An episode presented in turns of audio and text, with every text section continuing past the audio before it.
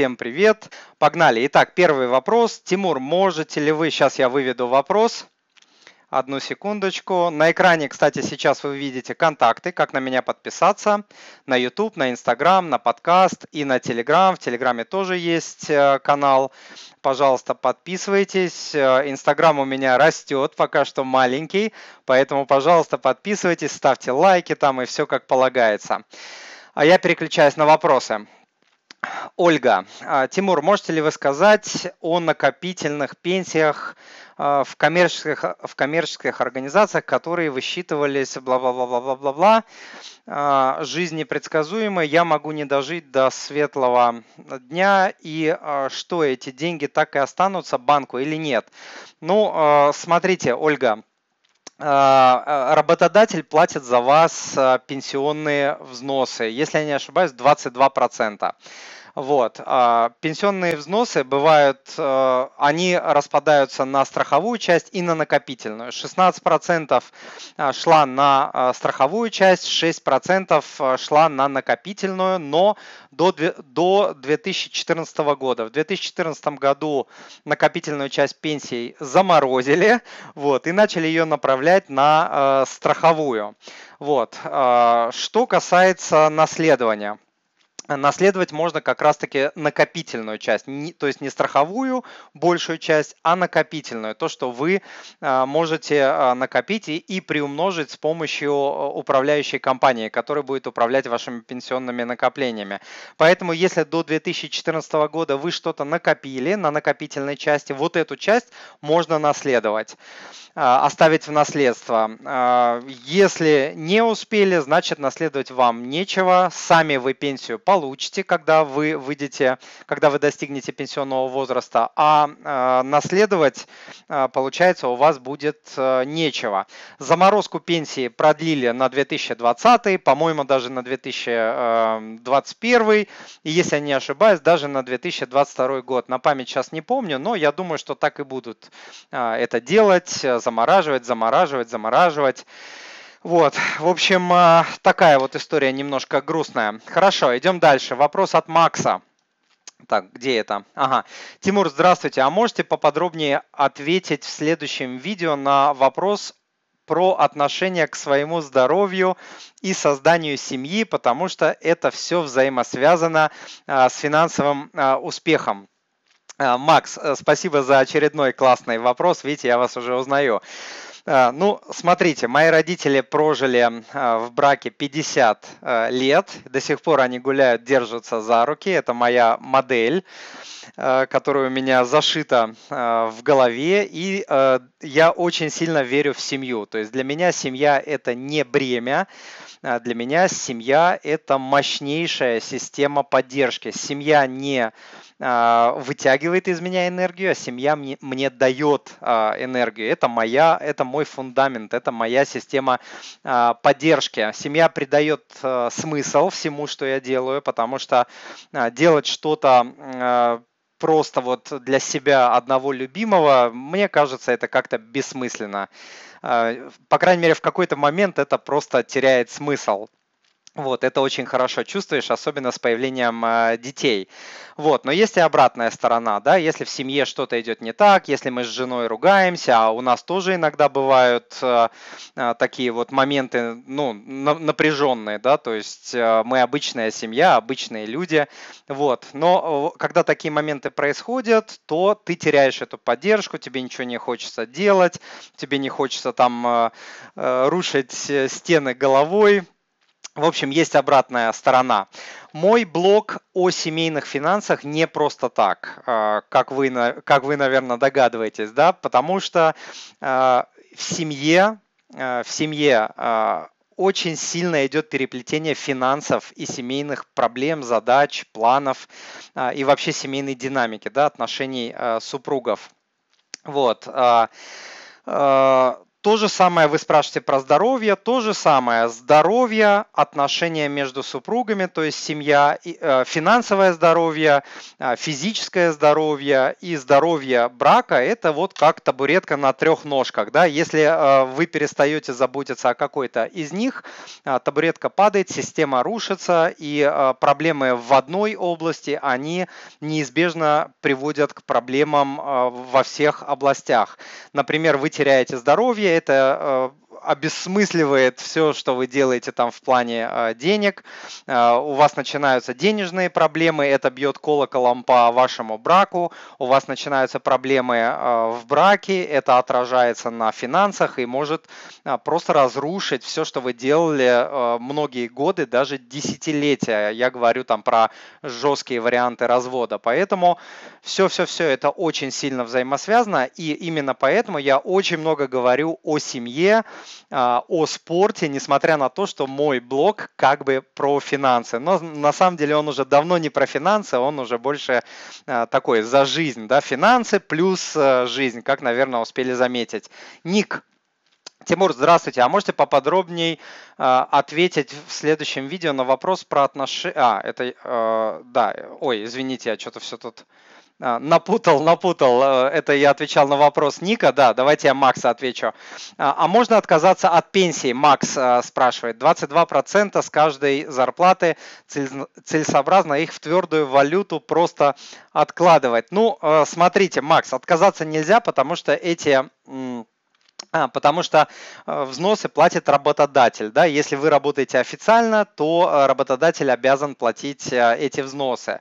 Но отказаться можно мысленно. То есть вы можете сказать себе, что как бы я не рассчитываю на пенсию. То есть какая будет, такая будет, будет хорошо, там заморозят, не заморозят, это, это уже ладно, но я буду рассчитывать только на себя. Моя пенсия зависит только от меня, мое будущее зависит только от меня. Это э, тот э, посыл, который я очень активно пропагандирую на своем э, блоге, на своем сайте, на, свое, на своих каналах, YouTube, в Инстаграме и так далее полностью отвязаться в своей голове от мысли, что о вас кто-то будет заботиться. Вот как будто бы нет у вас ни детей, ни э, государства, которое там должно э, заботиться и так далее. И просто взять стопроцентную, стопроцентную ответственность за свое будущее на себя. Это единственный правильный э, способ. И тогда вы можете, да, выделять определенную часть из заработанных денег, пока э, вы э, живы, здоровы, пока вы трудитесь,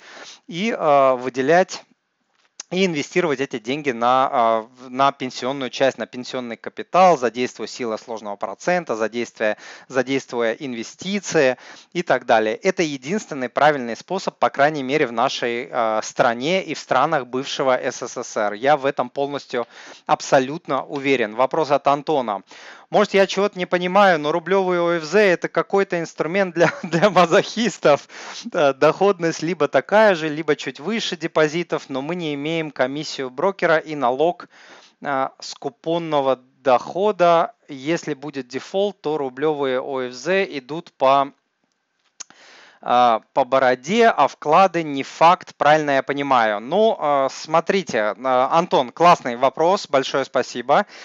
Смотрите, Доходность по ОФЗ, как правило, э, повыше, чем доходность на депозитах, по крайней мере, в самых крупных а, банках. Как правило, почти всегда. Не всегда, но почти всегда. А, налог, налог есть не только по э, купонному доходу по ОФЗ, но и по вкладам тоже. Правда, там с миллиона рублей, но тем не менее он есть. Вот. Но а, купонный налог, который возникает по ОФЗ, его можно убрать, купив ОФЗ на ИИС типа Б, и даже можно его убирать, э, используя ИИС типа А. То есть вы покупаете ОФЗ на обычный брокерский счет, платите налог, а потом этот налог возвращаете через ИИС э, типа А. То есть такая, э, такая схема тоже возможна. Что касается дефолта, ОФЗ выпускает Минфин. У Минфина наименьший, наименьший шанс дефолта То есть в нашей стране это самые надежные бумаги. У Минфина рейтинг надежности выше, чем у Сбербанка, чтобы вы понимали. Поэтому э, дефолта здесь бояться не стоит. Единственное, чего стоит э, бояться, это дефолта брокера. Вот чего нужно бояться. То есть если брокер обанкротится, а такие случаи за историю э, современной России за последние там 15-20 лет были многократно, брокер может слить и ваши деньги, и ваши бумаги. Вот чего э, действительно нужно бояться. Комиссии у брокеров, как правило, копеечные. Э, я не думаю, что там на них стоит обращать особое внимание, когда вы сравниваете ОФЗ и банковские э, вклады. А, и еще один, наверное, такой момент. А, а, ну, я сказал, что активы на счетах брокера, они не застрахованы, да, их могут слить, поэтому нужно выбирать крайне надежного брокера. Еще один момент, про который я хотел сказать, что ОФЗ в моменте могут падать в цене. Вот наступает кризис, ОФЗ может спокойно упасть на 10-15%. То есть это тело, тело вашей облигации если в случае с вкладом вы получите полностью, да, положили 100 рублей, там потом получили 100 рублей обратно, плюс еще процент, то ОФЗ может упасть э, в цене. Поэтому ОФЗ нужно просто подбирать, выбор у них, э, выбор их очень большой, поэтому их нужно подбирать просто под ваши цели. Хотите купить квартиру через три года, покупаете ОФЗ э, трехгодичный. И все, этот вопрос снимается. Владлена из Инстаграма а, спрашивает. Тимур, пересматриваю видео, возник вопрос, почему именно полугодовой пожарный запас? А, имеется в виду, я рекомендую а, на своем блоге, на своих каналах. На случай войны, наверное, не хватит, и в случае кризиса понятие растяжимое. Читала почти все ваши статьи на сайте, там везде цифра 6. Э, спасибо за классный вопрос, э, Владлена. Я обещал на него ответить.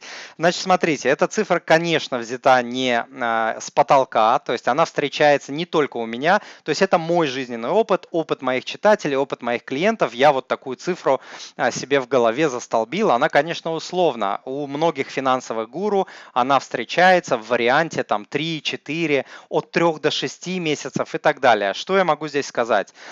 3 месяца тоже это нормальный уровень пожарного запаса, но я бы сказал, наверное, для такого вот а, молодого человека или девушки не, а, без семьи и так далее, который вот находится на взлете своей карьеры, может достаточно быстро найти работу, не, у него нет детей, нет иждивенцев, а, поэтому вот такой, а, наверное, размер будет нормальный. Во всех остальных случаях а, все-таки цифра 6, не просто так. Я сам проходил многократно кризисы, я сам там менял работу, уходил с работы и так далее. Вот 6 это такая величина, с которой ты чувствуешь себя более-менее так железобетонно на все времена.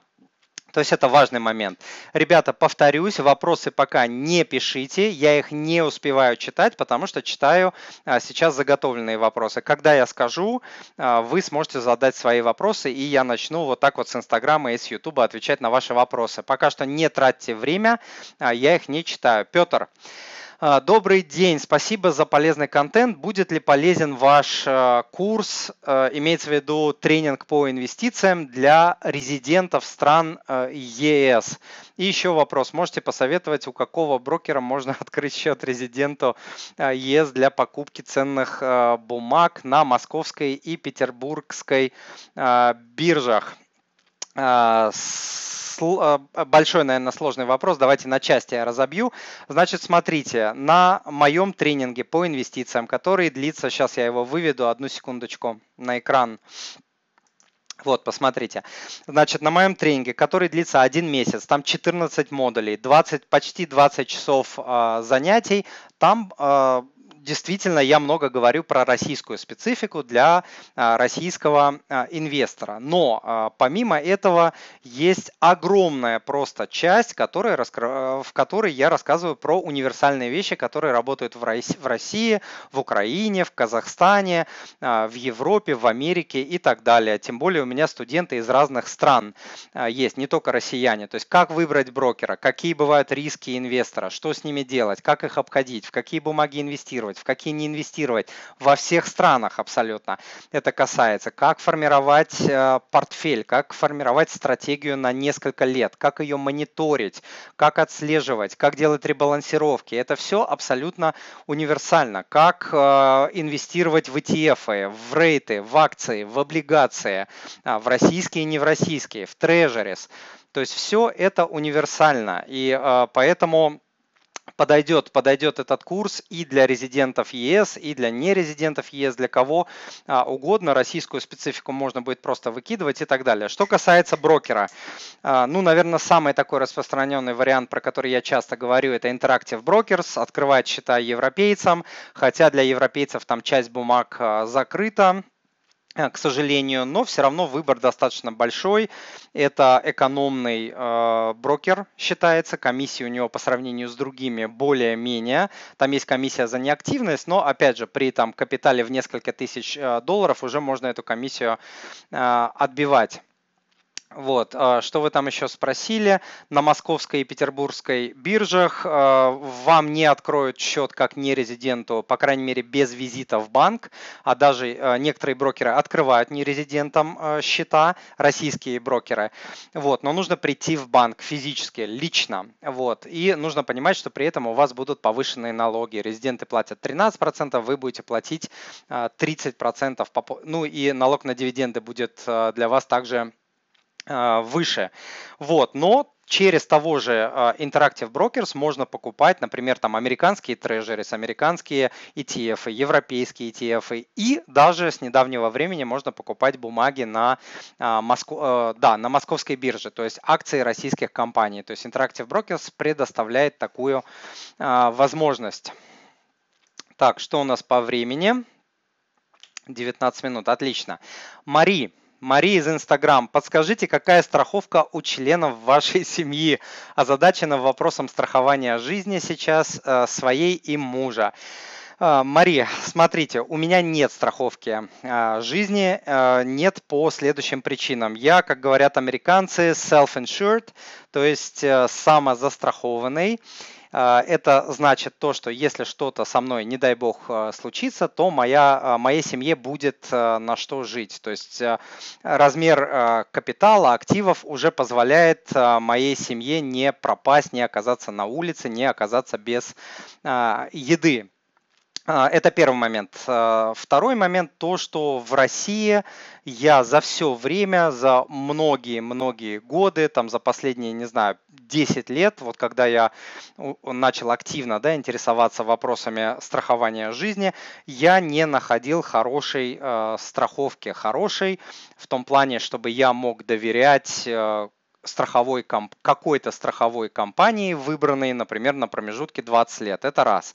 Второй момент э, – это то, что эти программы очень дорогие. То есть у меня э, есть чем сравнить, друзья есть там американцы и так далее. То есть в России это непомерный ценник. Чтобы там застраховать свою жизнь на такую, на хорошую сумму, 100, 200, 300, 500 тысяч долларов, да, то есть такой большой капитал. То есть это какие-то космические абсолютно величины в России.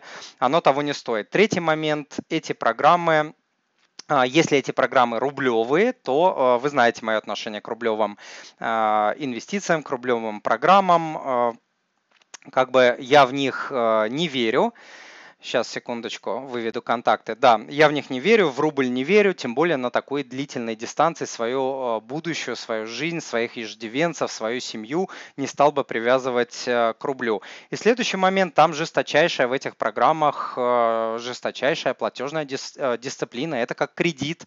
Ты подписываешься под программу, если особенно если там в долларах, допустим, перестаешь платить, страховая компания может, дает тебе там какое-то время, 60 60-90 дней, там ведут с тобой, понятное дело, переговоры, а потом могут забрать вплоть до полной, а, до полной а, суммы, которую вы внесли, в зависимости от компании, от условий программы и так далее, но тем не менее вот такие варианты есть. Если вы захотите свои деньги изъять, то а, без огромных штрафов тоже э, не выйти, то есть не сможете эти деньги забрать. Поэтому лично я предпочитаю активно, активно, пока молодой, сильный, здоровый, пока там денежка какая-то идет, я э, предпочитаю активно инвестировать. То есть эти деньги всегда в случае чего можно забрать, там продал ценные бумаги, э, вышел без каких-то огромных штрафов, эти бумаги приносят дивиденды, на дивиденды можно жить. Вот, как-то так. Так, надеюсь, я ответил на ваш вопрос, Мари. Хорошо, все, вопросы мои закончились, заготовленные. Давайте теперь буду брать один из YouTube, один из Инстаграма. Так, э, Инстаграм готовьте. YouTube.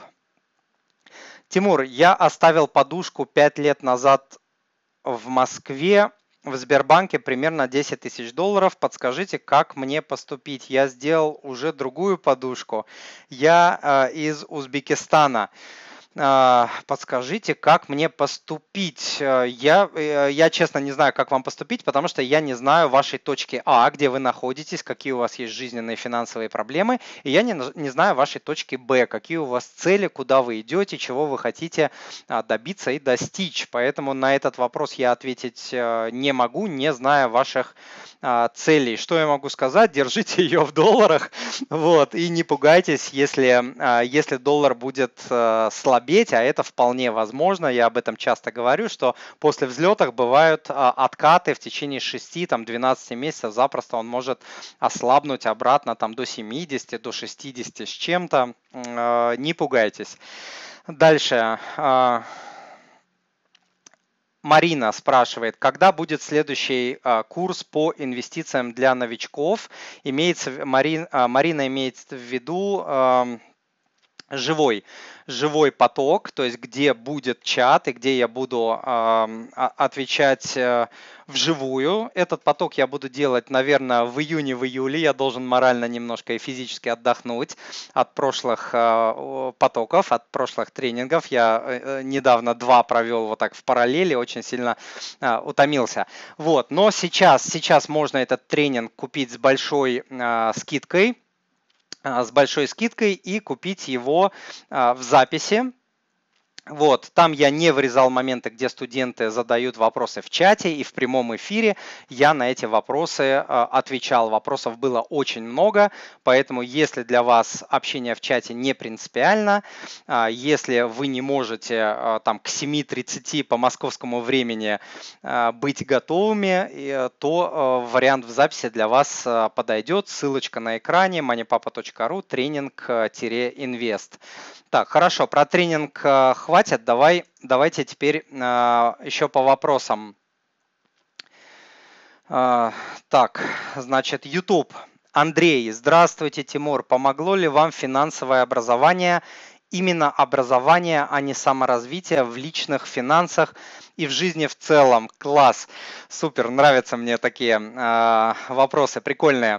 Андрей, спасибо. Значит, смотрите, э, у меня профильное образование, я закончил престижный университет экономики и финансов, государственный, э, бывший Финек, вот, мною любимый. Скажу, что это образование в плане управления личными финансами и, фина... и э, семейными финансами дало мне ноль. То есть полный ноль. Но понятное дело, что пройдя это образование, учился я на бесплатном отделении, учился сам, никто за меня там не платил, взятки я не платил, учился сам, учился неплохо. Вот. Но, конечно, мне это образование дало то, что э, я наработал там определенную дисциплину, определенные там знания, определенные аналитические способности были развиты во время обучения. Не хочу полностью дискредитировать э, высшее образование или какое-то другое. Вот. Плюс у меня был там MBA. MBA я делал, э, это бизнес-образование в одной из лучших школ, э, бизнес-школ мира. Э, на Западе я жил и учился. В общем, ни то, ни другое образование не дали мне тех знаний, которые я наработал по финансам, по управлению финансами самостоятельно, к сожалению. Они дали другие знания, эти другие знания мне пригодили, пригодились там по жизни, они как-то там переплетены с финансами, финансами косвенно и так далее, но вот э, так, э, наверное, не, не пригодилось мне профильное образование в том, что я делаю сейчас, по крайней мере, настолько сильно, сколько я узнал там через книги, через подкасты, через а, самообразование, через YouTube и другие источники. Классный вопрос. Давайте Инстаграм, просыпайтесь. Так, так, так, так. Тимур, стоит ли сейчас покупать квартиру э, в Москве? Э, почти на каждом эфире звучит э, вопрос по недвижимости.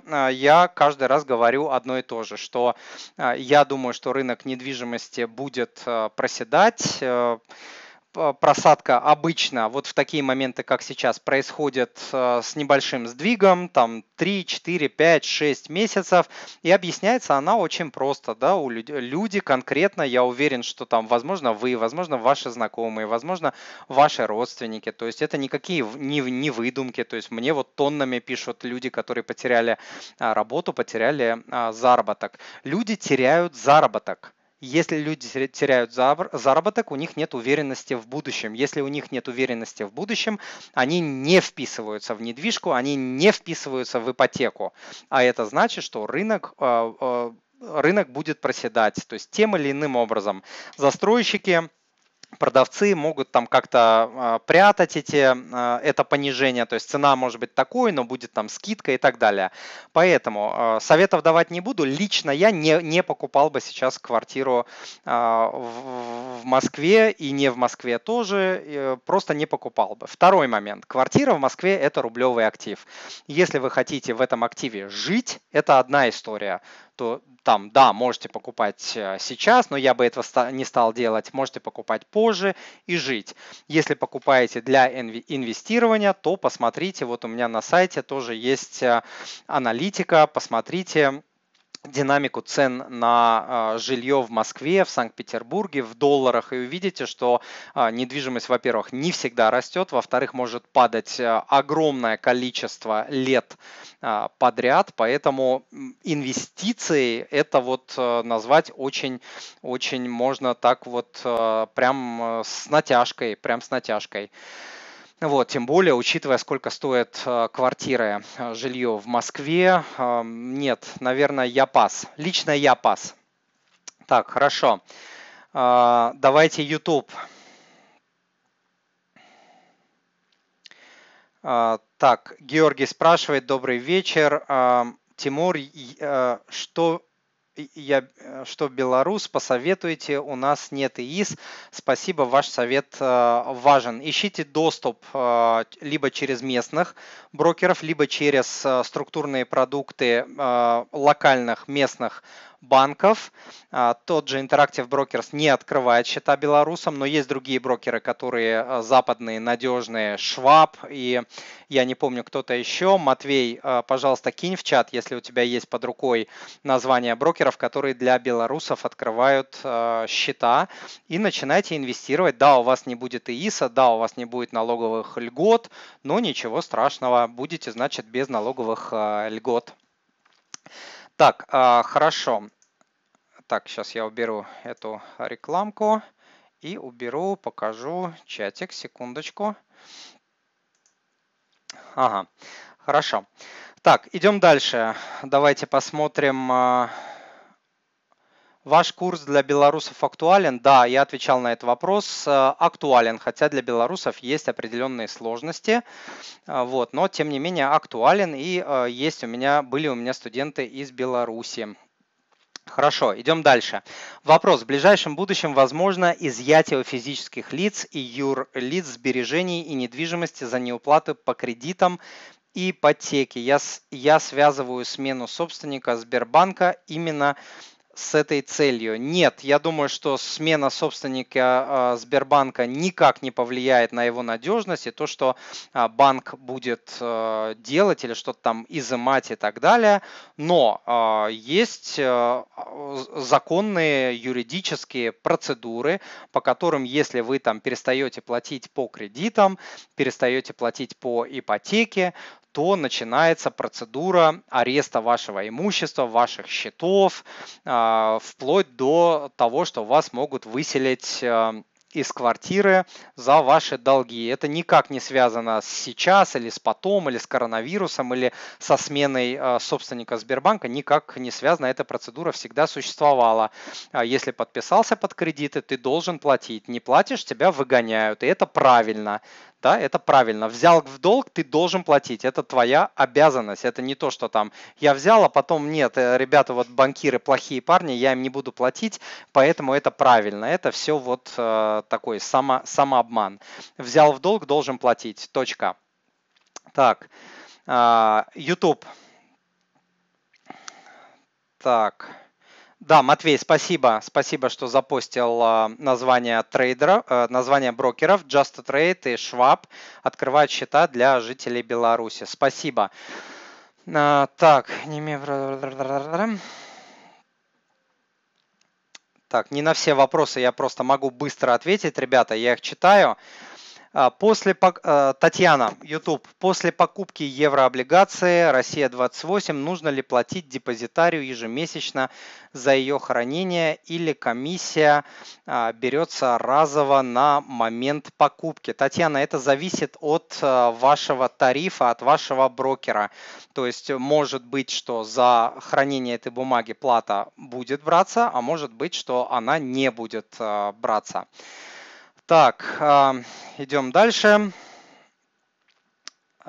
Обратите, э, Тимур, а, подскажите, на что нужно обращать внимание при выборе брокера. Ну, смотрите, перво-наперво, я не рекомендую, я не рекомендую инвестировать через брокера, в котором нет государственного участия преобладающего, то есть главный акционер государства. Если вы видите, что у брокера главный акционер физическое лицо, значит Тимура там не будет, это точно. А, опять же, из-за из рисков, которые существуют в нашей стране, в плане бизнесменов, да, то есть в один день у тебя бизнес могут, как бы, как бы мягко сказать, попросить, попросить вот так вот. А, поэтому в моем случае это самые надежные а, брокеры. Я бы выбирал а, государственные брокеры. Это один момент. Второй момент. Есть рейтинги на московской бирже, в том числе по количеству клиентов, по количеству активных клиентов.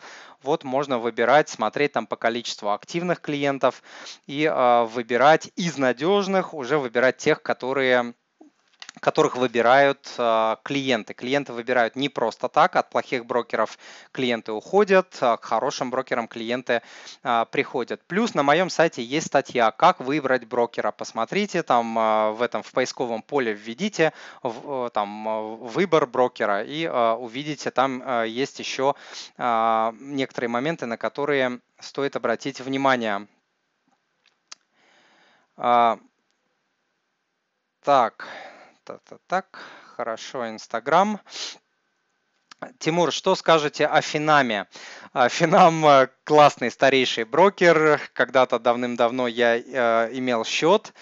Вот, э, в Финаме ничего сказать плохого по нему, по поводу Финама я сказать не могу, кроме того, что, насколько я помню, там акционеры все-таки физические лица, а по этому поводу я высказался. То есть брокер надежный, брокер хороший, брокер крупнейший и так далее, но меня там э, нет и, э, наверное, не будет. Хорошо. Так, Российский рынок. Тимур, добрый вечер. Есть, есть два портфеля, российский рынок и американский. Смотришь на дивиденды США, радуешься, а, частота выплат. Смотришь на российский рынок, плакать хочется. А, думая, думаю продать и купить США. Смотрите, а, да, большая часть американских так, портфеля, вы, наверное, говорите все-таки вы говорите, наверное, все-таки про ETF, да, потому что российские компании платят дивиденды. Вы говорите, наверное, про ETF. ETF а, американские, большая часть платит дивиденды, большая часть платит ежеквартально. Это очень круто, особенно в плохие времена. Наступает плохое время, ты не можешь больше инвестировать, тебе нужно покупать э, еду, платить за аренду а, и так далее. Ты просто снимаешь дивиденды со счета. Это очень-очень а, удобно. В России по-другому. Больше, абсолютное большинство ETF, по-моему, кроме одного, и все Б-пифы, насколько я помню, биржевые пифы, они реинвестируют дивиденды э, и купон. То есть они не платят, не выплачивают дивиденд, они покупают э, фонд, фонд сам ETF или Б-пиф получает дивиденды и их реинвестируют в себя же. Таким образом растет стоимость вашего пая по идее, по идее, а, если наступает плохое время, вы можете продать, да, вот вы купили там за год 12 а, BPIF или ETF, наступило плохое время, вы можете продать один, потом второй там лот а, и так далее. Но проблема в том, что в этот момент как раз по закону подлости рынок может упасть, и цена на ваши бумаги может упасть очень сильно, на 20, на 30, на 40, на 50 процентов, на ETF и на BPIF, и тогда продажа будет с большим, с большим убытком. А с дивидендами не так. Во-первых, дивиденды не колбасят так, как цены, то есть колебания цен, особенно а, в моменты кризисов по ценным бумагам, а, достигают 30, 40, 50, 60 процентов, а по депозитам, как правило, это там 10-15 процентов. И, и вам не нужно продавать бумаги, да, вы бумаги в бумагах можете пересидеть, пока рынок восстановится, и все это время будете получать дивиденды. Да, есть вот такая такая вот не очень удобная а, штука на российском рынке, но связана она там с рядом причин, в том числе с налоговыми а, причинами в основном.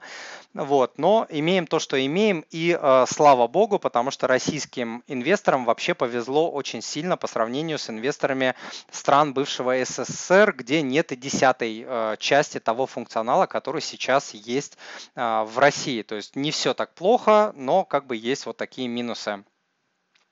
Так, Тимур, что скажете про открытие? Ну, а, открытием владеет, если я не ошибаюсь, Центробанк. А, после а, санации это государственный брокер с максимальной надежностью, поэтому целиком и полностью поддерживаю. Единственное, там тариф более-менее нормальный начинается, если у вас на счету есть, на счете есть более 50 тысяч рублей в активах, да, там в, деньгах, либо там в ценных бумагах. До этого момента будет высокая ежемесячная комиссия, там а 200-245, что-то такое а, рублей в месяц. Я считаю, что это какая-то сумасшедшая комиссия, давно им пора а, отменить. А, Тимур, что скажете про трейдинг? Вопрос из Инстаграма. К трейдингу отношусь, классный вопрос. К трейдингу отношусь очень плохо очень-очень плохо отношусь к трейдингу. А, э, не просто так я знаю из своего опыта и опыта клиентов и, опять же, подписчиков, которых у меня сейчас уже, ну, порядочное количество, а также э, работаю со статистикой постоянно, годами, почти каждый день работаю со статистикой, смотрю, что зарабатывают активные трейдеры, активные инвесторы, там, в Америках, не в Америках.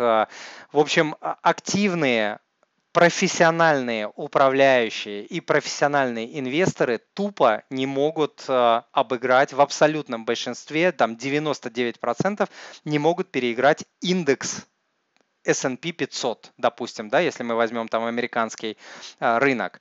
А что говорить про любителей, про начинающих инвесторов? Это просто казино, это просто игра вслепую. Человек там прочитал какую-то дурацкую э, новость на каком-то дурацком сайте, что там, ой, там Аэрофлот, там надо, не знаю, он упал, сейчас его там надо покупать. И решил, что он об этой компании все знает, и решил, что она там пойдет вверх, и решил, что там надо покупать, и покупает. За покупки платят э, комиссию, потом рынок идет, как правило, опять же, по закону подлости в, в другую сторону, акции падают там, не знаю, на 10, на 20, 30 процентов, человек паникует, продает, опять платят комиссии, опять несет убытки. В общем, это очень плохая история. Для 99 процентов инвесторов лучшая история привязаться к индексу, к индексу. S&P 500, любой другой, то есть э, э, ETF, BPIF, можно привязаться там к индексу IT-компаний. Это даже лучше будет, чем там какая-то отдельно взятая акция, хотя это более такой агрессивный, да, э, агрессивная отрасль. Можно прицепиться к S&P 500. Это хороший э, вариант. Наверное, это вот такой вариант, куда я рекомендую большую часть инвестиций э, начинающим инвесторам инвестировать. Так, стоит ли закрыть ИИС в Сбербанке? Сумма 110 тысяч рублей. Пролежали три месяца, открыт на три года. А, Ольга спрашивает, Ольга, а зачем его закрывать? А, Сбербанк, все замечательно, пусть лежит, самый надежный банк страны, можете покупать, а, можете покупать ценные бумаги, облигации, ОФЗ, все что угодно, можете даже там перевести, завести на, ИС, можно даже покупать доллары и долларовые бумаги. Заводить можно только рубли, но когда рубли завели, можно уже там покупать всякие долларовые истории, поэтому я не знаю ваших целей, но э, лежать они точно не должны. То есть если вы завели, вы должны с ними что-то делать. Э, проинвестируйте в какую-то бумагу, там боитесь в долларовые бумаги, проинвестируйтесь в ОФЗ, чтобы помимо вычета налогового вам еще капал процент. Вот э, как-то так. Э, Тимур, так, Алекс, Тимур, добрый вечер. FXMM растет в цене даже а, в выходные и праздники, как облигации или только по рабочим дням. А, напомните мне, что такое FXMM. Это а, бумага, которая, это ETF, который привязан к американским трежерис, но, по-моему, он привязан к рублям, да, если не ошибаюсь. Алекс, напомните, пожалуйста, напишите мне в чат. Если это рублевая бумага, то я вообще понятия не имею в выходные, праздники. Я инвестирую десятилетиями. Мои инвестиции, я выбираю бумагу, бумаги и инвестирую десятилетиями. Я вообще не смотрю. Понедельник, вторник, воскресенье, там, не знаю, коронавирус, не коронавирус, мне на это наплевать. У меня горизонт там 15, 20, 30 лет вперед. Поэтому я вообще понятия не знаю и даже знать не хочу, что там в выходные растет, а что а, падает. Э, если это бумага, на память я помню, FXMM это, а, по-моему, рублевая бумага, э, то э, главный здесь вопрос, зачем вы инвестируете в рублевые бумаги? То есть она привязана, сама ETF привязан а, к долларовому а, активу, то есть трежерис американские, да, а зарабатываете вы как а, на депозите в рублях. То есть, ну, я бы, наверное, этого делать не стал. Вы знаете мое отношение к рублям, к рублевым бумагам, к рублевой российской экономике и так далее. Так, Инстаграм, Инстаграм пока молчит. Елена, Тимур, хочу вложиться в золото, но оно на пике уже поздно ждать. А, Елена, смотрите, а, золото – это защитный актив. То есть к нему нужно относиться как к защитному активу на случай там коллапсов, кризисов, войны атомной и так далее. Когда все рушится, вот у вас будет такой а, такая подушка, такой фундамент, который будет стоять. Хотя в кризисы золото тоже прилично проседает, оно просто потом э, восстанавливается быстрее, чем э, рынок, какое-то время держится, но потом рынок все равно обгоняет. Американский рынок по доходности дает доходность в 7 раз более высокую, чем доходность золота в долларах. Если вы посмотрите промежутки 30, 50 и больше лет. То есть золото не платит дивидендов, золото может в долларах падать по 10, по 20, по 30 лет. Посмотрите, у меня меня на сайте есть статистика с графиками, где есть промежутки, когда золото просто вот ну, не растет и даже падает или находится в боковом а, каком-то тренде а, бесконечное количество лет. Вот вы сможете а, переждать как инвестор, который хотел зайти и такой поднять на золоте бабла, вы сможете продержать там свои активы, не знаю, 20 лет. Я очень сомневаюсь. Поэтому защитные, в защитные активы мы всегда мы всегда держим а, небольшую часть, 5-10%, вот что-то такое, но не больше, потому что есть шанс, что не заработаете вообще ничего в том промежутке времени, на который вы рассчитываете. В долгосрочном, там, через 30 лет, я думаю, золото будет стоить, там, не знаю, там, запросто в 2, в 3 раза дороже, чем, чем сейчас. Может стоить, может не стоит, но э, я не исключаю такого варианта. Так, Алекс отвечает, это фонд денежного рынка. Да, я помню, что это фонд денежного рынка, просто в какой валюте а, этот фонд? Мой был вопрос. Та-та-та-та-та. Там есть два фонда у Finex, есть два ETF, которые привязаны к Treasuries. Один в рублях, другой в долларах. Выбирайте тот, который в долларах. Вот мой короткий ответ. А, открытие лучше, чем БКС. БКС крупнейший брокер, Алекс спрашивает, но опять же у БКС акционеры это частное лицо, фамилию я не помню, а я боюсь, я боюсь идти к брокерам или там к банкам, где акционером является частное лицо по причинам, которые я объяснял. Насчет того, что лучше или хуже, я не скажу. Открытие это мастодонт, это более крупный, БКС более такой как бы клиента а, а, ориентированный, более динамичный а, брокер, поэтому здесь нужно вот по рискам выбирать, учитывать, вернее, риски. Так, хорошо, давайте Инстаграм, сколько у нас по времени. Так, ребята, через 5 минут буду завершаться. Да, вот по поводу, какие, э, по поводу названий я очень не люблю комментировать. Я вот э, комментирую какие-то крупные э, названия, там Сбер, Открытие, ВТБ, а какие-то вот частные маленькие непонятные компании не комментирую, извините. Э, стоит ли покупать дом в Италии по одному евро, что нужно вложить 3000, извините, не понял. Тимур, что вы думаете про крипту? Ой, ну, мое отношение, смотрите, я думаю, что в перспективе человечество перейдет на электронные деньги. А, будет ли это крипта, я не знаю. В крипте меня смущает то, что она отвязана от центробанков. А центробанкам это не понравится. То есть доллар, а, тот же доллар, да, вот Америка сейчас мировая держава, диктует свои условия всему миру. А, диктует не только с помощью ракет и авианосцев, диктует в том числе с помощью доллара. Доллар это оружие это орудие, это оружие мощнейшее. На ней сидят вот просто э, все страны как на игле и не могут слезть никак. Вот как не пытаются, как не говорят, Россия, Китай, Турция, все кричат с трибун, там мы, мы, там это, то, все, пятое, десятое, слезть не могут. И более того, э, преспокойно покупают американские трежерис, американские долговые бумаги, потому что надежней валюты нет. И вот как вы думаете, понравится ли Центробанкам, а, а в их лице державам, таким как Америке, например, какая-то криптовалюта, которая которые Америка не сможет контролировать. Центробанк американский не сможет контролировать. Я думаю, нет. Я думаю, что сильные мира сего пока что смотрят на это там как на какое-то явление, а, с которым пока что не умеют бороться, да, там не хватает знаний, мощи и так далее. Но вот а, у меня прям э, сомнения. Но я думаю, что человечество перейдет на электронные деньги. Посмотрите, у меня на YouTube есть э, подкаст недавно, такой очень э, противоречивый, обязательно его посмотрите, про отмену бумажных денег. Вот, очень рекомендую. Очень много я комментариев получил, в том числе там от э, э, различных группировок и от сатанистов, и там и от приверженцев, приверженцев теории заговора различных и так далее далее. Ну, в общем, там я свое мнение выражаю. Что касается сейчас. Сейчас это высоко спекулятивный, высоко рисковый инструмент. Можно а, купить крипту сейчас там по а, условно по одному доллару и там а, через год вы продадите по 5 или даже по 10, можно. С биткоином такое было.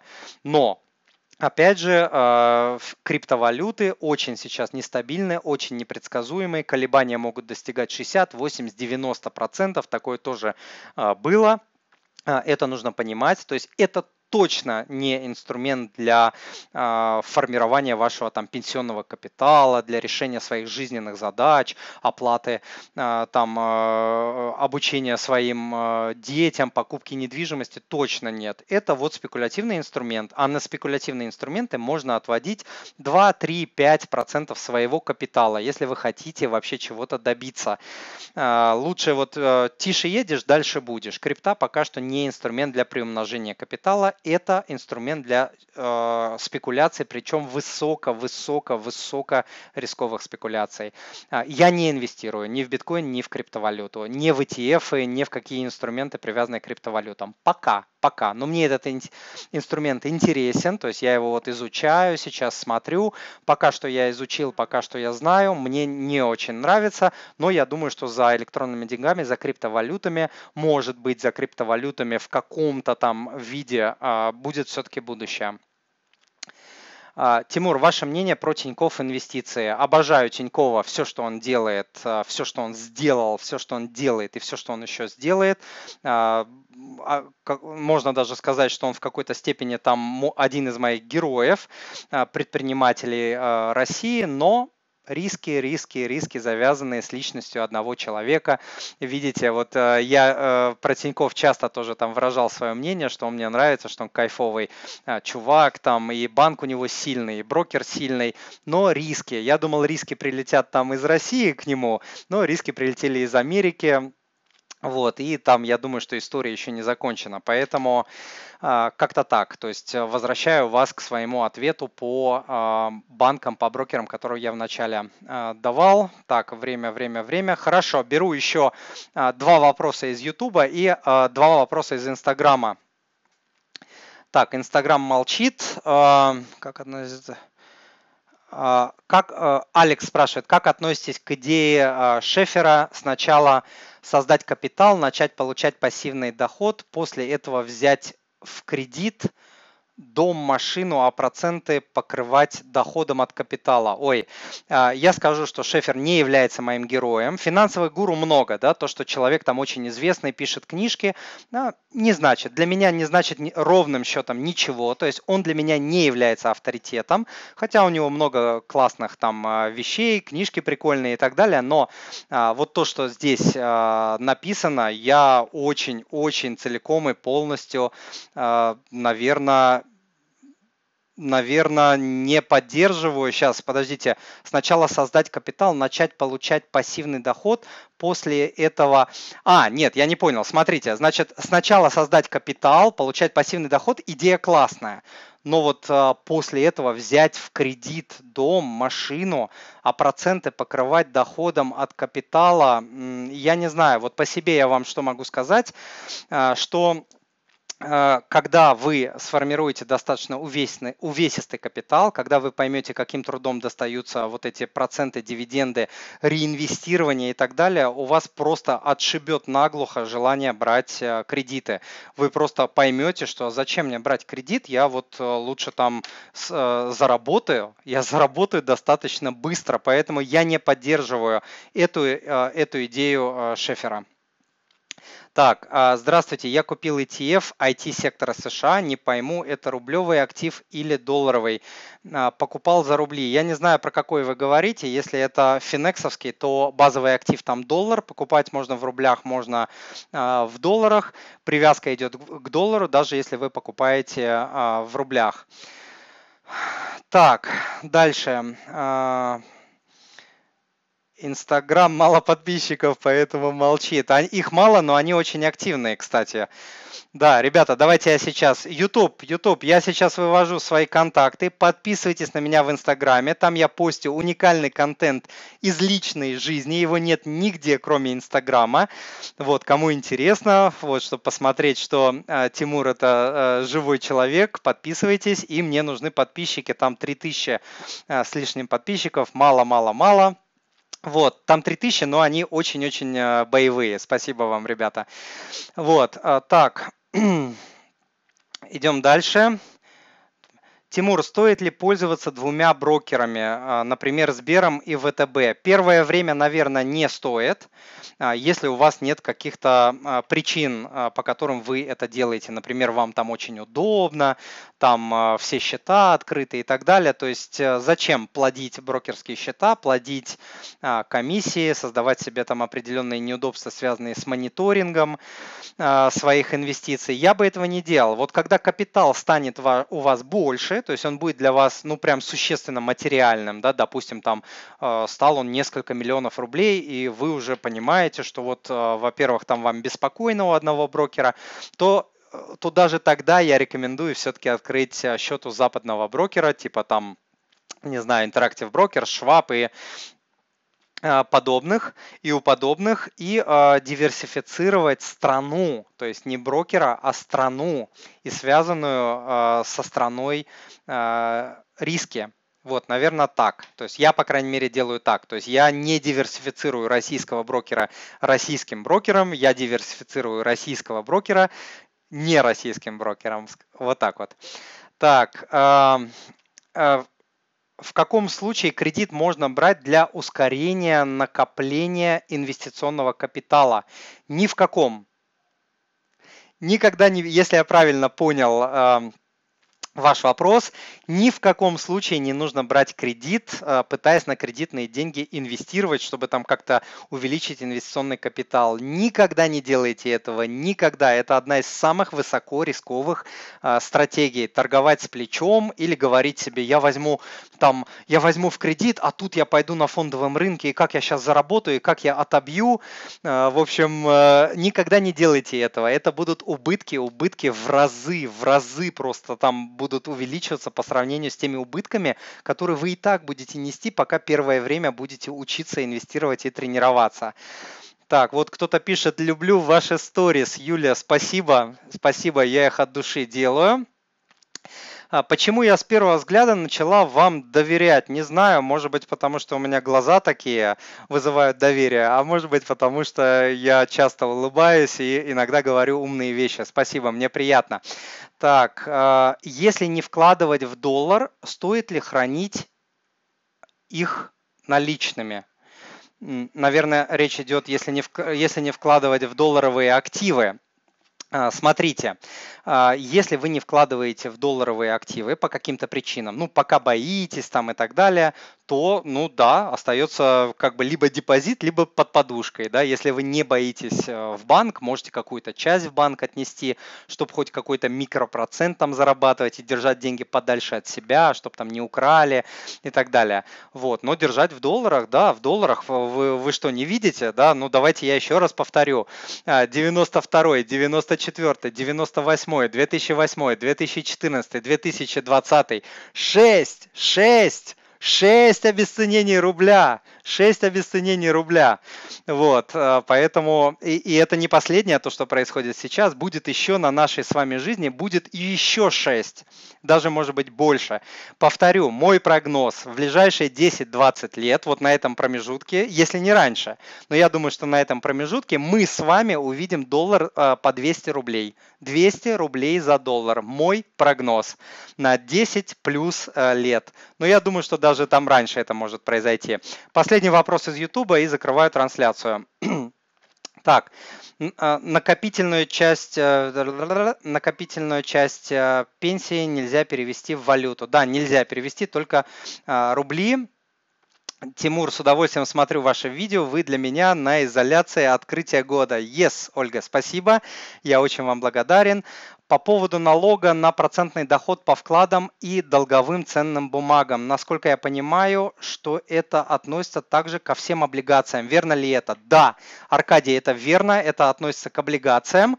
Так, у меня две минуты на Инстаграме а, осталось. Ребята, Инстаграм, до свидания, я прощаюсь. Сейчас а, трансляция прекратится. Большое вам спасибо за участие. YouTube сейчас тоже заканчиваю.